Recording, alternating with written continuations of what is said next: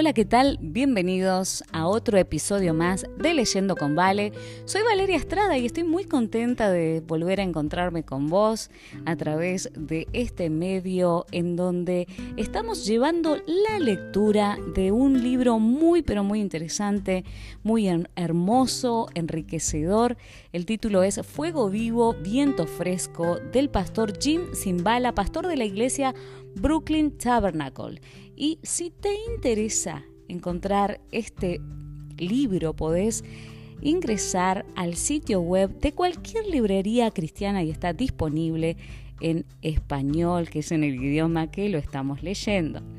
Estamos aprendiendo acerca de lo que sucede cuando el Espíritu de Dios invade el corazón de su pueblo. Y estamos en el capítulo número 5 y se titula El día que Jesús se enojó. Al igual que la mayoría de los cristianos, me agrada la imagen mental de Jesús, el buen pastor, que pone al cordero sobre sus hombros y lo lleva a un sitio seguro. Me agrada la delicada imagen del bebé en el pesebre. Me agrada la historia acerca de Cristo alimentando a las multitudes hambrientas con panes y pescados. Cuando pienso en Jesús muriendo en la cruz para pagar por mi pecado, me siento profundamente conmovido. Me maravillo ante el cuadro de Él surgiendo de la tumba, vivo, la mañana de la resurrección. Pero hay una imagen de Jesús que, francamente, no parece encajar. Me parece tan atónito que me pregunto por qué Dios la incluiría siquiera en la Biblia. No una, sino dos veces. El segundo relato se encuentra en el libro de Marcos, el capítulo 11, versículos 15 al 18.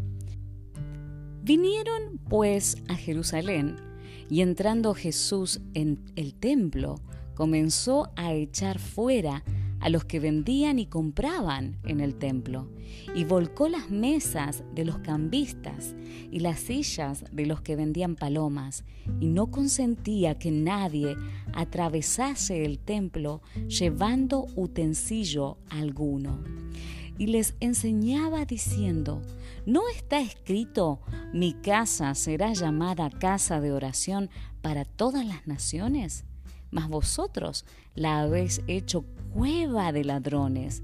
Y lo oyeron los escribas y los principales sacerdotes y buscaban cómo matarle porque le tenían miedo, por cuanto todo el pueblo estaba admirado de su doctrina.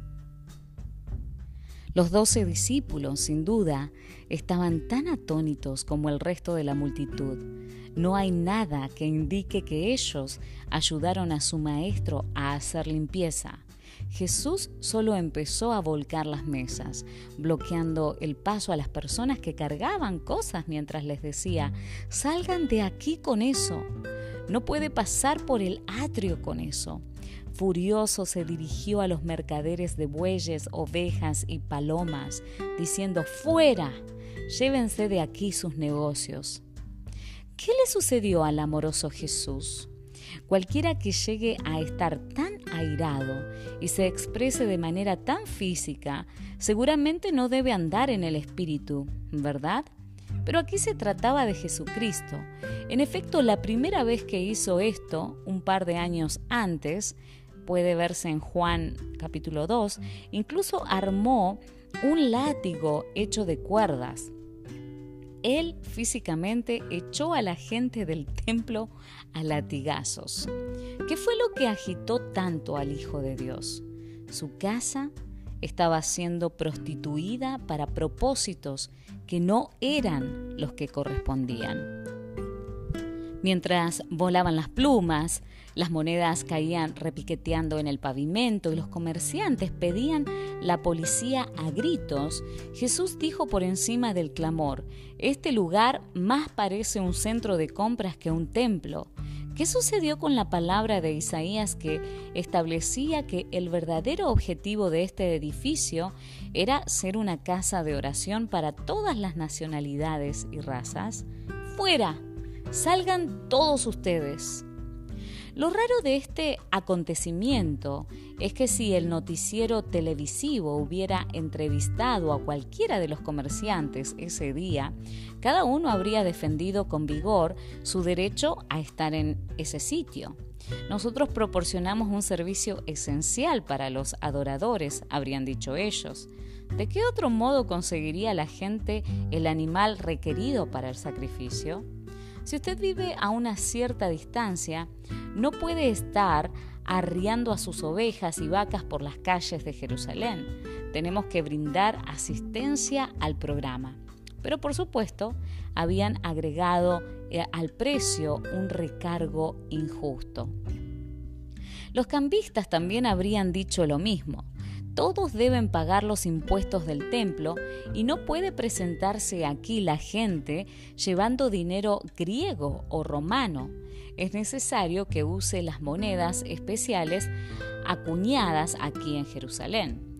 Nosotros ayudamos a las personas con sus problemas de dinero. Pero también ellos les sacaban grandes ganancias.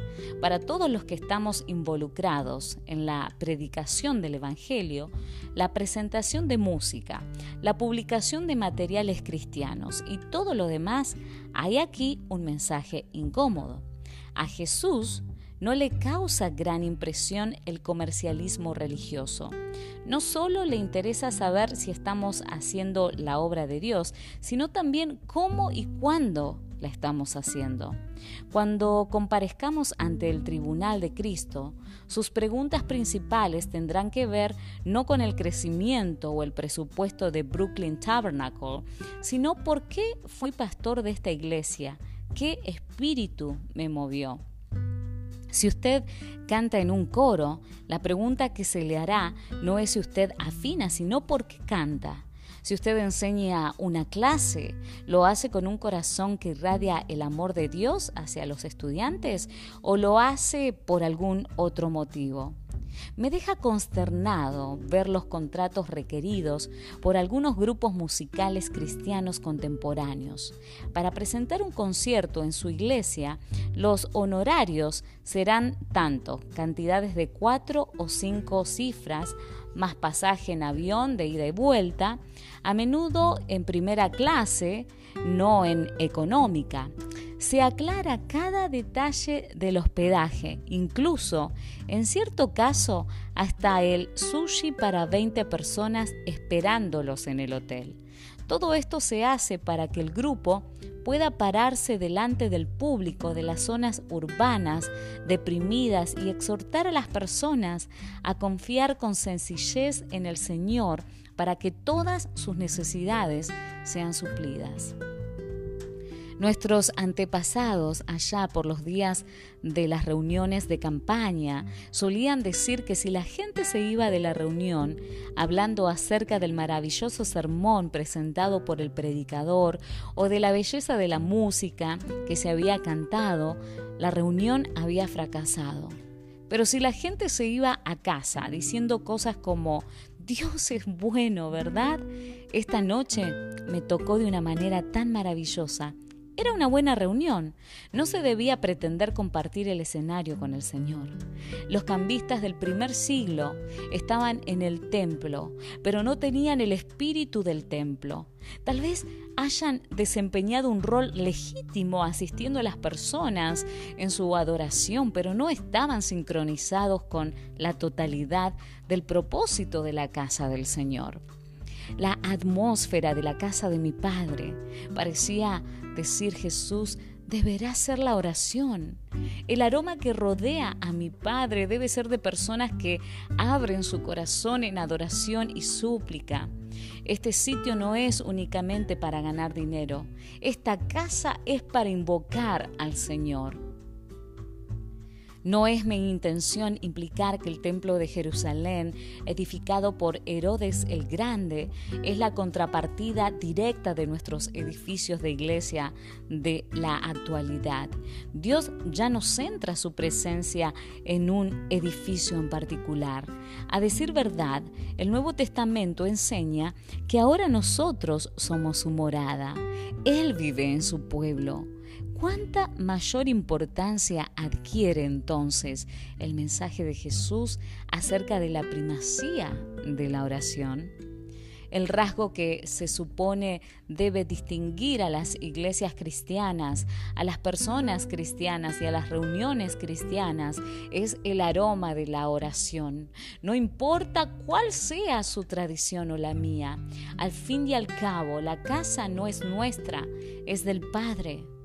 Hay un lugar, hay algún lugar en la Biblia de Génesis a Apocalipsis que diga, mi casa será llamada casa de predicación?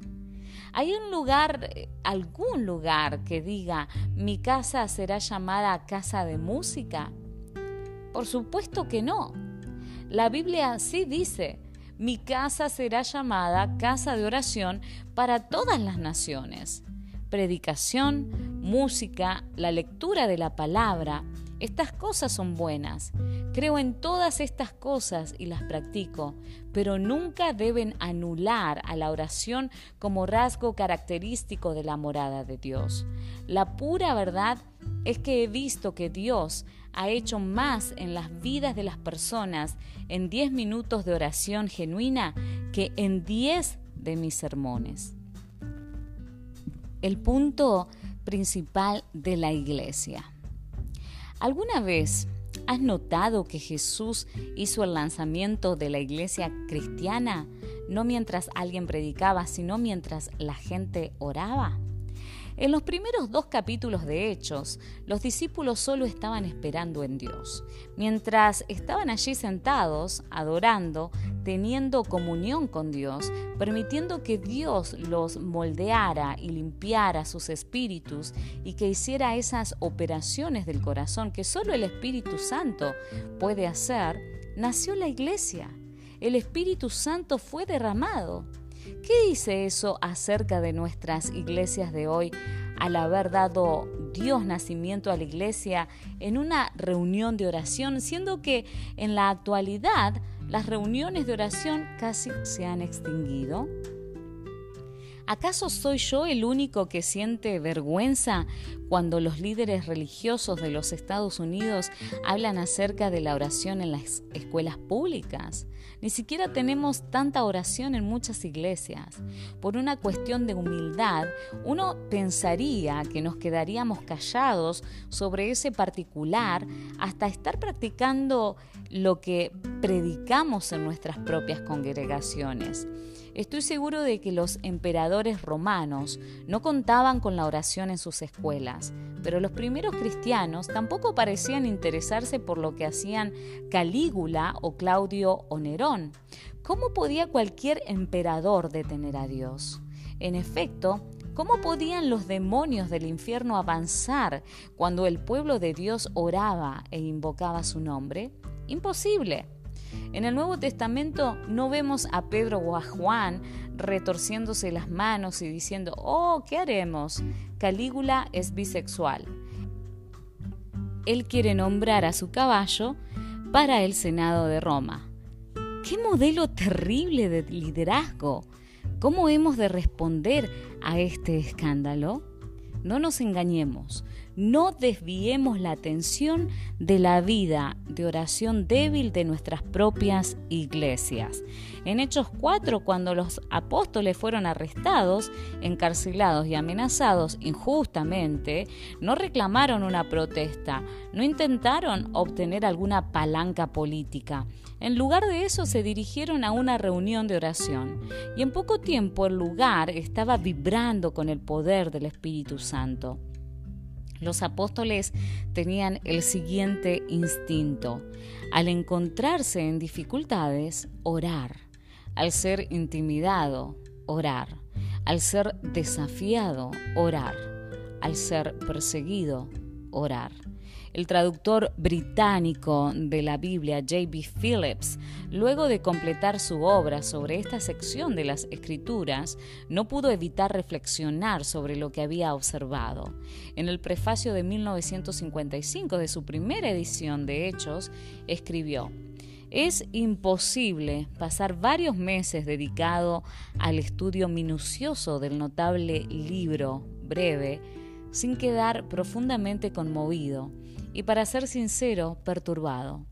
El lector queda conmovido porque está viendo al cristianismo, al verdadero, en acción por primera vez en la historia.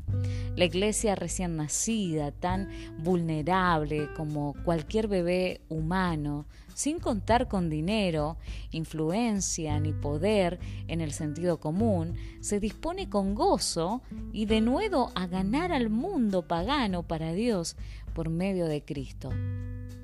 Sin embargo, no podemos evitar sentirnos perturbados a la vez que estamos conmovidos, pues esta es con seguridad la iglesia tal cual debía ser.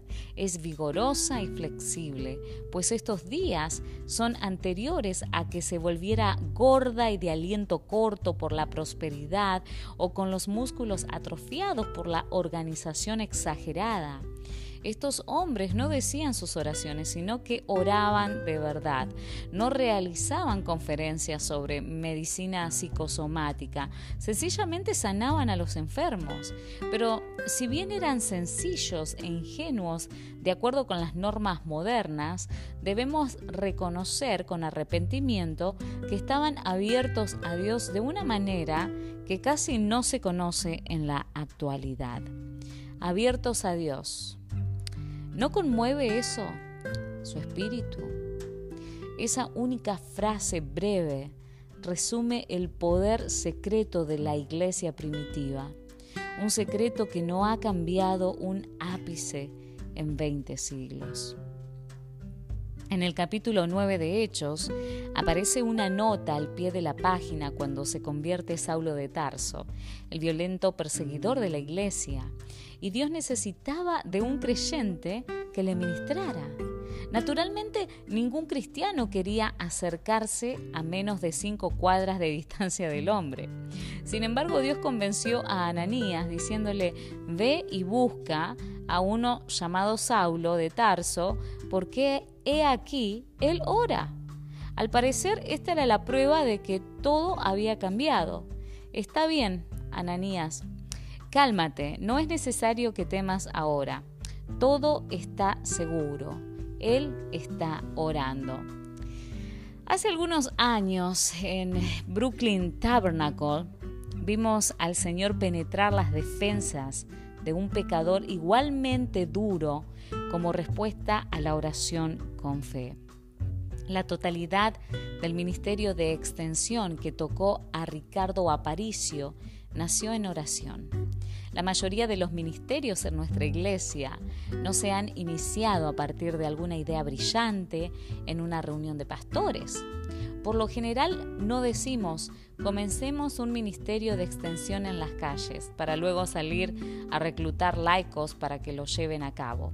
Con el paso de los años hemos aprendido a permitir que Dios haga nacer algo en personas que son de espíritu sensible, las cuales empiezan a orar y sienten un llamado. Luego se presentan ante nosotros. Tenemos el deseo de empezar tal y cual ministerio, nos dicen. El ministerio se inicia y perdura. El desánimo, las complicaciones y otros ataques del enemigo no lo destruyen. Un hombre llamado Terry y algunos más se preocuparon por la subcultura de prostitutos que florece en el lado sudoeste de Manhattan, en un sitio llamado las Minas de Sal, donde la ciudad guarda la sal que usa para descongelar las calles en el invierno. Esta subcultura enfermiza llega a ser de unos 200 hombres cuando el tiempo es cálido. Viven en vehículos abandonados o en cavidades subterráneas. Muchos se visten de mujer y se ofrecen a los clientes que pasan por allí, que en algunos casos son profesionales adinerados en largas limusinas. Muchos de ellos, siendo niños, fueron violados por parientes masculinos adultos. En las minas de sal empiezan desde edades tan tempranas como los 16 años, pero no viven mucho más de 40. Después de eso están en la cárcel o se mueren por causa de una enfermedad de transmisión sexual o de una sobredosis de drogas. El barrio cuenta con muchos bares de cuero y cadenas. Sadomasoquismo. Algunos de los prostitutos llevan hojas de afeitar para su protección. Nuestro equipo de Ministerio de Extensión empezó a llevarles comida y mantas los días sábados en horas del día cuando los hombres no eran distraídos por su trabajo. Aunque estos hombres ganaban una cantidad considerable de dinero, tendían a despilfarrarlo en drogas. Eso los dejaba hurgando en los contenedores de basura en busca de alimentos. Resultaba sumamente difícil sentir compasión por estos hombres o comprender su vida desgraciada. Oramos fervientemente los martes por la noche pidiendo amor, compasión y protección. Mi hija adolescente, Susan, se convirtió en parte del equipo y más de una vez me dijo, papá, anoche fue tan frustrante. Yo estaba hablando con un travesti acerca de Jesús y él me estaba escuchando con atención. Y en eso cuando pensé que me estaba comunicando con él, aparece una limusina, la puerta trasera se abre apenas, una mano le hace señas y él se va. Lo lamento, Susan. Ahora debo atender el negocio, me dice él. Sin embargo, no todo fue en vano. Un domingo por la tarde, aproximadamente una media hora antes del culto de la tarde, Terry golpeó la puerta de mi oficina. Pastor sin bala, hoy vinieron 27 tipos de las minas de sal. Qué maravilloso, ¿verdad? ¿Y eso cómo sucedió? le pregunté. Conseguimos unas cuantas furgonetas y los trajimos. Para muchos de ellos esta será su primera vez en asistir a una iglesia. Luego me enteré que uno de ellos llevaba un machete dentro de la manga de su piloto por las dudas que sintiera la necesidad de usarlo.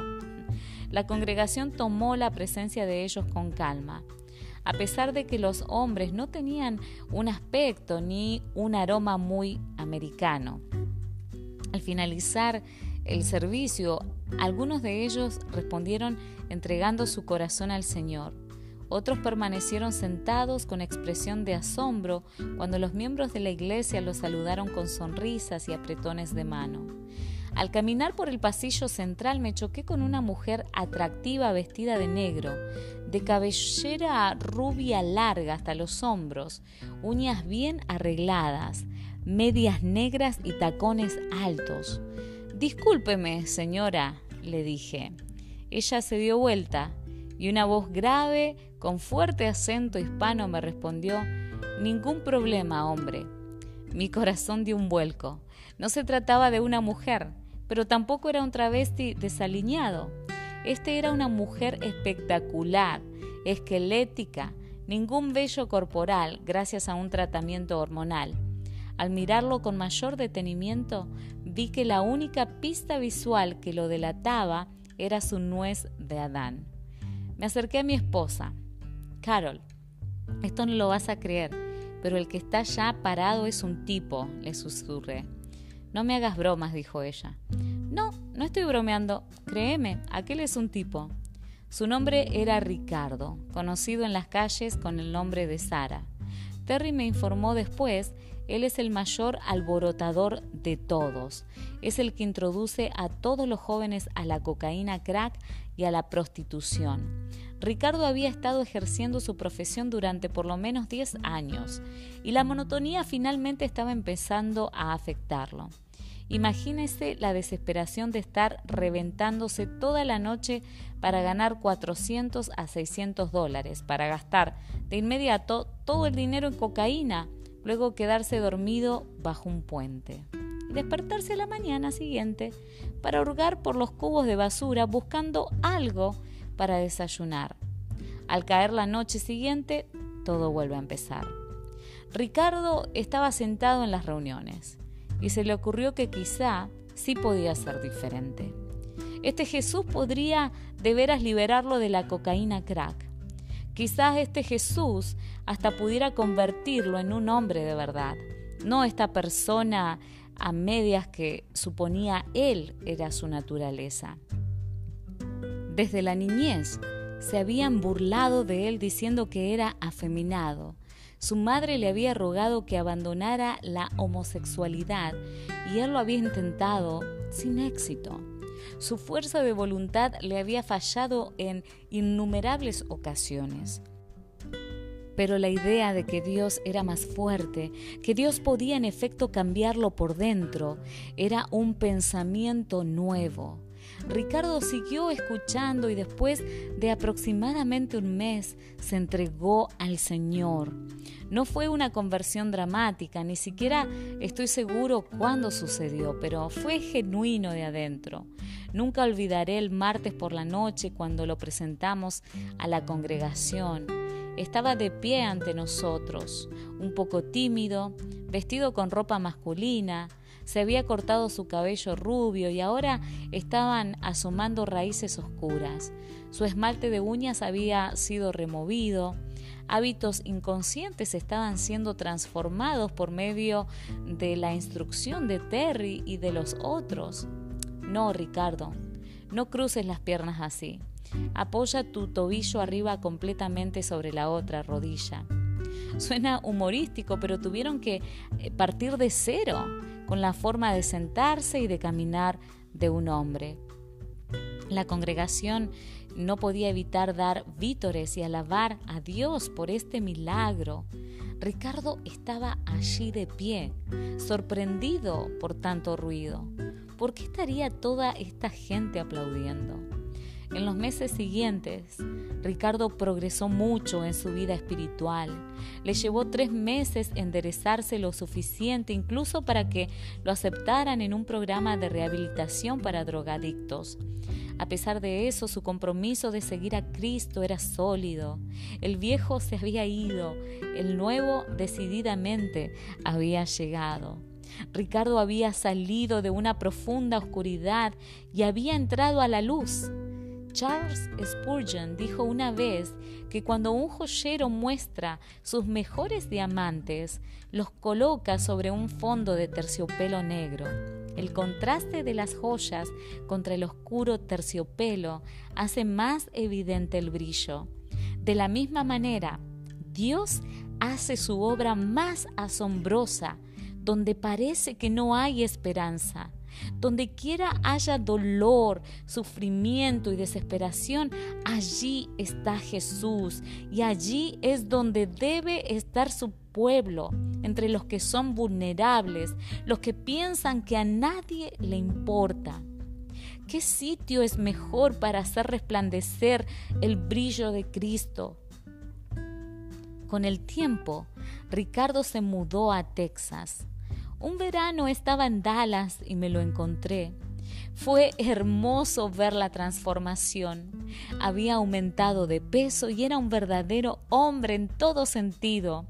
Lo abracé y él luego me comunicó otra noticia de impacto. Pastor, desearía que regresara en dos semanas. Me voy a casar. ¿Pasa qué? Mi mente hizo una regresión a la primera vez que lo había conocido vestido de mujer. Ah, sí, me dijo, he conocido a una mujer cristiana llamada Betty y nos amamos profundamente. Nos vamos a casar. El hecho de que Ricardo tuviera sida complicaba la situación, pero con la guía y el consejo apropiados, él y Betty establecieron un nuevo hogar juntos. Unos años más tarde, para la época navideña, estando en mi oficina justo cuando se iniciaba el culto del domingo por la tarde, recibí un mensaje de que Ricardo se moría. Quería hablar conmigo. Me hundí en mi silla y al levantar el teléfono me saludó la voz de Betty. Hola, pastor. Cuando ponga a mi esposo al teléfono, no podrá escucharlo muy bien porque está muy débil pero todavía recuerda todo lo que usted y la iglesia hicieron por él. Al cabo de un momento, escuché una voz frágil, tenue, que decía, Pastor sin bala, qué gusto escucharlo. Me sentí ahogado. Ricardo siguió forzando las sílabas aspiradas. Nunca olvidé cuánto me amaron todos ustedes y me aceptaron. Muchas gracias. En eso se despertaron mis instintos ministeriales y me preparé para hacer un pequeño discurso de consuelo, decirle que pronto estaría en el cielo y que llegaría allí antes que yo, pero que yo lo vería del otro lado durante toda la eternidad. El Espíritu Santo me detuvo. No, parecía decirme una voz, lucha por Él, clama a mí. Cambié de rumbo. Ricardo, ahora oraré por ti. No intentes orar conmigo, ahorra tus fuerzas. Empecé a interceder con intensidad, luchando contra la muerte que surgía imponente delante de él. Oh Dios, toca a Ricardo con tu poder. Este no es el tiempo para morir. Restáuralo para tu gloria, te lo pido. Incluso recuerdo que golpeé un par de veces mi escritorio con mi puño. Cuando terminé, fui marchando directamente hasta la reunión y la detuve. Acabo de hablar por teléfono con Ricardo, al que la mayoría de ustedes conoce, dije. La gente miró con expectativa desde todas partes del edificio. Él está muy enfermo de sida, pero quiero que oremos por su recuperación. Eso desencadenó un torrente de oración mientras la gente clamaba a Dios por Ricardo. Dos días después llamé a Betty. Pastor Simbala, es increíble, me informó. Se fue a dormir después de que ambos hablaran y al día siguiente todos sus signos vitales habían hecho un giro de 180 grados. Empezó a comer después de no haber tomado nada durante días. Al cabo de tres semanas, Ricardo voló a Nueva York y se presentó sin aviso en una reunión de oración del martes a la noche. La multitud hizo una exclamación de gozo. En mi corazón sentí que Dios le había perdonado la vida por un motivo, para grabar su testimonio en video, para que otros pudieran conocer su historia extraordinaria. Dicho relato, a la larga, formó parte de un apasionante segmento de ocho minutos del video del concierto del coro del Brooklyn Tabernacle llamado Live at Madison Square Garden, en vivo desde el Madison Square Garden. El poder mm, de este testimonio grabado en las calles, en las minas de sal, es fascinante. Tal vez explique por qué dicho video nos sorprendió a todos al permanecer en la lista como éxito nacional de ventas de Billboard durante meses. La última vez que vi a Ricardo, un año después, su peso había descendido otra vez. Me dijo, estoy muy cansado. Ya he luchado bastante tiempo contra esta enfermedad. Solo quiero ir a estar con Jesús. Ahora puedo ir porque sé que me tiene en película y todos sabrán en años venideros lo que Jesús hizo en mi vida. Al poco tiempo falleció. La historia de Ricardo es evidencia de lo que Dios puede hacer en respuesta a la oración ferviente. Nadie está más allá de su gracia. Ninguna situación, en el lugar del mundo que sea, ninguna situación es demasiado difícil para Dios el apóstol Pablo, habiendo recibido el beneficio de esa gracia en su propia vida, predicó y escribió acerca de ella de allí en adelante. Él bosqueja en Romanos capítulo 10, versículos del 13 al 15, una cadena de acontecimientos que describen la salvación del Nuevo Testamento. Todo aquel que invocare el nombre del Señor será salvo. ¿Cómo pues invocarán a aquel en el cual no han creído? ¿Y cómo creerán en aquel a quien no han oído? ¿Y cómo oirán sin haber quien les predique? ¿Y cómo predicarán si no fueren enviados? Las iglesias a menudo se refieren a este pasaje en conexión con la obra misionera en el extranjero. Es necesario que levantemos una buena ofrenda hoy para poder enviar predicadores, dicen, lo cual es cierto, pero ese solo es el principio de la secuencia de Pablo. El enviar conduce a la predicación. El predicar conduce al oír. El oír conduce al creer. El creer conduce a invocar el nombre del Señor. Nótese que el creer no constituye el clímax. Incluso los grandes reformadores protestantes que nos enseñaron el principio de sola fide, solo la fe, predicaron también que el asentimiento intelectual por sí solo no produce salvación hay un paso más para demostrar una fe verdadera y viva. Y ese paso es invocar el nombre de Dios de todo corazón y con toda el alma. Las instrucciones más claras acerca de la vida de la iglesia se presentan en las cartas pastorales, donde Pablo le dice a pastores jóvenes como Timoteo cómo proceder no es posible que el apóstol sea más directo que en primera de Timoteo capítulo 2 versículo 1. Exhorto ante todo a que se hagan rogativas, oraciones, peticiones y acciones de gracias por todos los hombres. ¿Por qué? ¿Por qué ante todo? Antes que ninguna otra cosa. Pues Timoteo, hijo mío, es necesario que recordemos que la casa de Dios será llamada casa de oración. Y más adelante, en el mismo capítulo, Pablo dice, quiero pues que los hombres oren en todo lugar, levantando manos santas, sin ira ni contienda. Ese es el rasgo de una iglesia cristiana. El libro de Apocalipsis afirma que cuando los 24 ancianos se postren finalmente a los pies de Jesucristo, cada uno tendrá una copa de oro. ¿Y sabe usted lo que contienen las copas? ¿Qué es este incienso que es tan fragante para Cristo?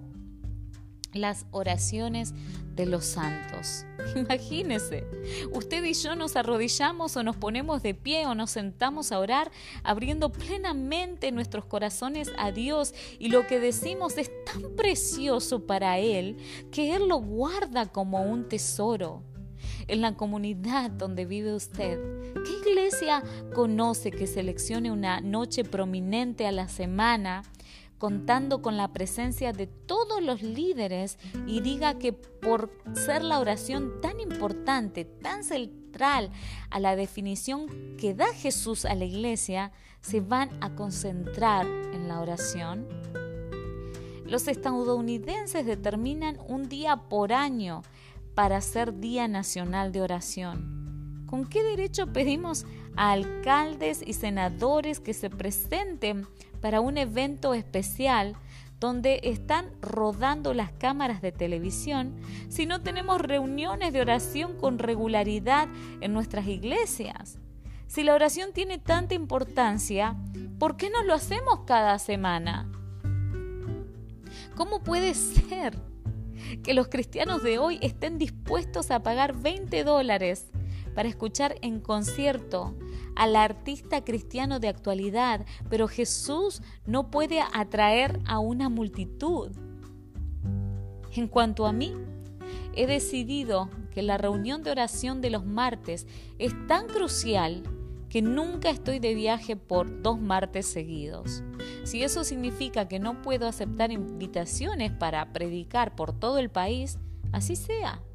¿Por qué habría de preferir estar en cualquier otro sitio? La Biblia contiene todas estas promesas. Pedid y se os dará, buscad y hallaréis, llamad y se os abrirá. Me buscaréis y me hallaréis, porque me buscaréis de todo vuestro corazón. No tenéis lo que deseáis porque no pedís. ¿Acaso no es tiempo de decir alto? Vamos a orar porque Dios dijo que cuando oramos, Él intervendrá. La triste realidad es que en la ciudad donde vivo, así como en Chicago y Filadelfia y Houston y hasta el otro lado del país, en Los Ángeles, hay más personas que se vuelven al crack que a Cristo. Hay más personas que se meten en las drogas que en las aguas del bautismo. ¿Qué será lo que revierta esta marea? La predicación por sí sola no lo logrará. Las clases no lo lograrán. Más dinero para más programas no lo logrará. Solo el convertir a la casa de Dios en casa de oración ferviente podrá revertir el poder del mal que tanto se evidencia en el mundo de hoy. Durante el transcurso de los últimos 30 años se han escrito más libros sobre el matrimonio que en todos los 2000 años anteriores de la historia de la Iglesia. Pero pregúntele a cualquier pastor de los Estados Unidos si no hay proporcionalmente más matrimonios atribulados en la actualidad que en cualquier otra época. Contamos con toda la metodología, pero los hogares se siguen desintegrando. La pareja que ora unida se mantiene unida. No es mi intención ser simplista. Habrá momentos de dificultad en cualquier unión, pero la palabra de Dios habla verdad cuando dice, invócame y te ayudaré. Solo dame una oportunidad. Lo mismo es cierto en lo que se aplica a la crianza de los hijos. Es posible que tengamos pilas de libros que tratan el tema de la crianza de los hijos y de pasar tiempo de calidad con nuestros hijos. Sin embargo, tenemos más problemas por cada 100 jóvenes en la iglesia de hoy que en cualquier época anterior. Esto no es por carecer de conocimiento ni de metodología, es por no haber invocado el poder y la gracia de Dios. ¿Qué habría sucedido si durante los últimos 25 años hubiéramos invertido solo la mitad del tiempo y la energía en escribir, publicar, leer y discutir libros sobre la familia cristiana y hubiéramos dedicado la otra mitad a la oración por nuestros matrimonios y nuestros hijos? Estoy seguro de que nuestro estado actual sería mucho mejor. Y nuevamente J.B. Phillips señala con gran perceptividad y dice, el Espíritu Santo tiene una manera de provocar un cortocircuito en los problemas humanos. En efecto, exactamente de la misma manera que Jesucristo en la carne penetró las capas enmarañadas de la tradición, exponiendo así el verdadero asunto en cuestión, encontramos aquí, en Hechos, que el Espíritu de Jesús trata no tanto con los problemas como con las personas. Muchos problemas comparables a las complejidades modernas nunca surgen aquí porque los hombres y las mujeres que estaban involucrados eran uno de corazón, mente y espíritu. Ya que es inconcebible que el Espíritu de Dios haya cambiado un ápice a través de los siglos, Él está perfectamente preparado para producir un cortocircuito mediante un influjo de amor, sabiduría y comprensión en muchos de los problemas humanos de la actualidad. Es por eso que el escritor a los hebreos establece con certeza la actividad más central para todos los cristianos. Acerquémonos, pues, confiadamente al trono de la gracia para alcanzar misericordia y hallar gracia para el oportuno socorro. No dice acerquémonos al sermón. Aquí en los Estados Unidos hemos convertido al sermón en el eje de la iglesia, algo que Dios nunca tuvo como objetivo. Los predicadores que realmente están haciendo la tarea que les corresponde hacen que las personas se acerquen al trono de la gracia. Esa es la verdadera fuente de gracia y misericordia. A cada predicador y a cada cantante, algún día Dios preguntará, ¿llevaste a las personas al sitio donde ocurría la acción? ¿Al trono de la gracia? Si lo único que hiciste fue entretenerlos, deleitar sus oídos, producirles una sensación cálida y placentera, pobre de ti. en el trono de la gracia, yo pudiera haber cambiado sus vidas. Jim Simbala, ¿solo deslumbraste a la gente con tu ingenio o produjiste en ellos un deseo de acercarse a mí? Si una reunión no termina haciendo que las personas toquen a Dios, ¿qué valor tiene esa reunión? No nos hemos encontrado de veras con Dios. No nos hemos encontrado con el único que tiene suficiente poder y amor para cambiar nuestra vida. Tengo plena conciencia de que no recibimos todo lo que pedimos. Debemos pedir de acuerdo con la voluntad de Dios pero no usemos artimañas teológicas para esquivar el hecho de que a menudo no tenemos cosas que Dios quiere que tengamos ahora mismo, hoy, porque no las pedimos. Rara vez tenemos la sinceridad suficiente para admitir, Señor, no puedo solo con esto. Acabo de embestir la pared por trigésimo segunda vez y te necesito. Las palabras del antiguo himno suenan ciertas. ¿Vive el hombre desprovisto de paz, gozo y santo amor? Esto es porque no llevamos todo a Dios en oración. Amigos, Dios ha escogido a la oración como su canal de bendición. Él ha tenido ha tendido una mesa delante de nosotros con todo tipo de sabiduría, gracia y fortaleza porque sabe exactamente lo que nos hace falta. Pero el único modo de obtenerlas es acercándonos a la mesa para gustar y ver el Señor es bueno. El acercarnos a la mesa se llama la oración de fe. Dicho de otro modo, Dios no nos dice que oremos porque quiere imponer sobre nosotros una especie de régimen. Esto no es un sistema de legalismo. Ian Bounds escribió, la oración debiera constituir uno de los hábitos espirituales, pero deja de ser oración cuando se lleva a cabo por hábito únicamente. El deseo da fervor a la oración. El alma no puede permanecer indiferente cuando algún gran deseo la atrae y la inflama. Deseos fuertes producen oraciones fuertes. El descuido de la oración es la señal temible de la muerte de los deseos espirituales. El alma se ha alejado de Dios cuando el deseo por Él ya no le impulsa a orar. No puede haber verdadera oración sin el deseo. Dios nos dice, oren, porque tengo para ustedes todo tipo de cosas, y cuando pidan, recibirán. Tengo toda esta gracia y ustedes viven con escasez. Vengan a mí, los que están cargados, los que están trabajados, los que están cansados. ¿Por qué están tan apresurados? ¿Hacia dónde corren ahora? Todo lo que necesitan, yo lo tengo.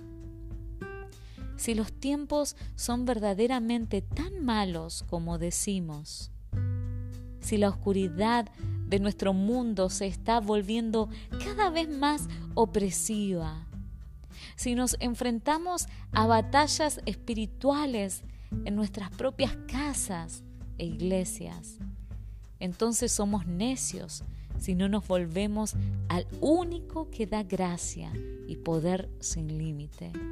Él es nuestro único recurso. Es una locura ignorarlo. Gracias por escuchar este audio. Mi nombre es Valeria Estrada. Este es tu podcast Leyendo con Vale y te espero en el próximo episodio, en el capítulo número 6, que se titula Un tiempo de zarandeo. Y si este capítulo fue una bendición para tu vida, te invito a que lo compartas con tus familiares, con tus amigos, con tus compañeros del trabajo, para que vos también puedas ser un canal de bendición. Que el Señor te bendiga.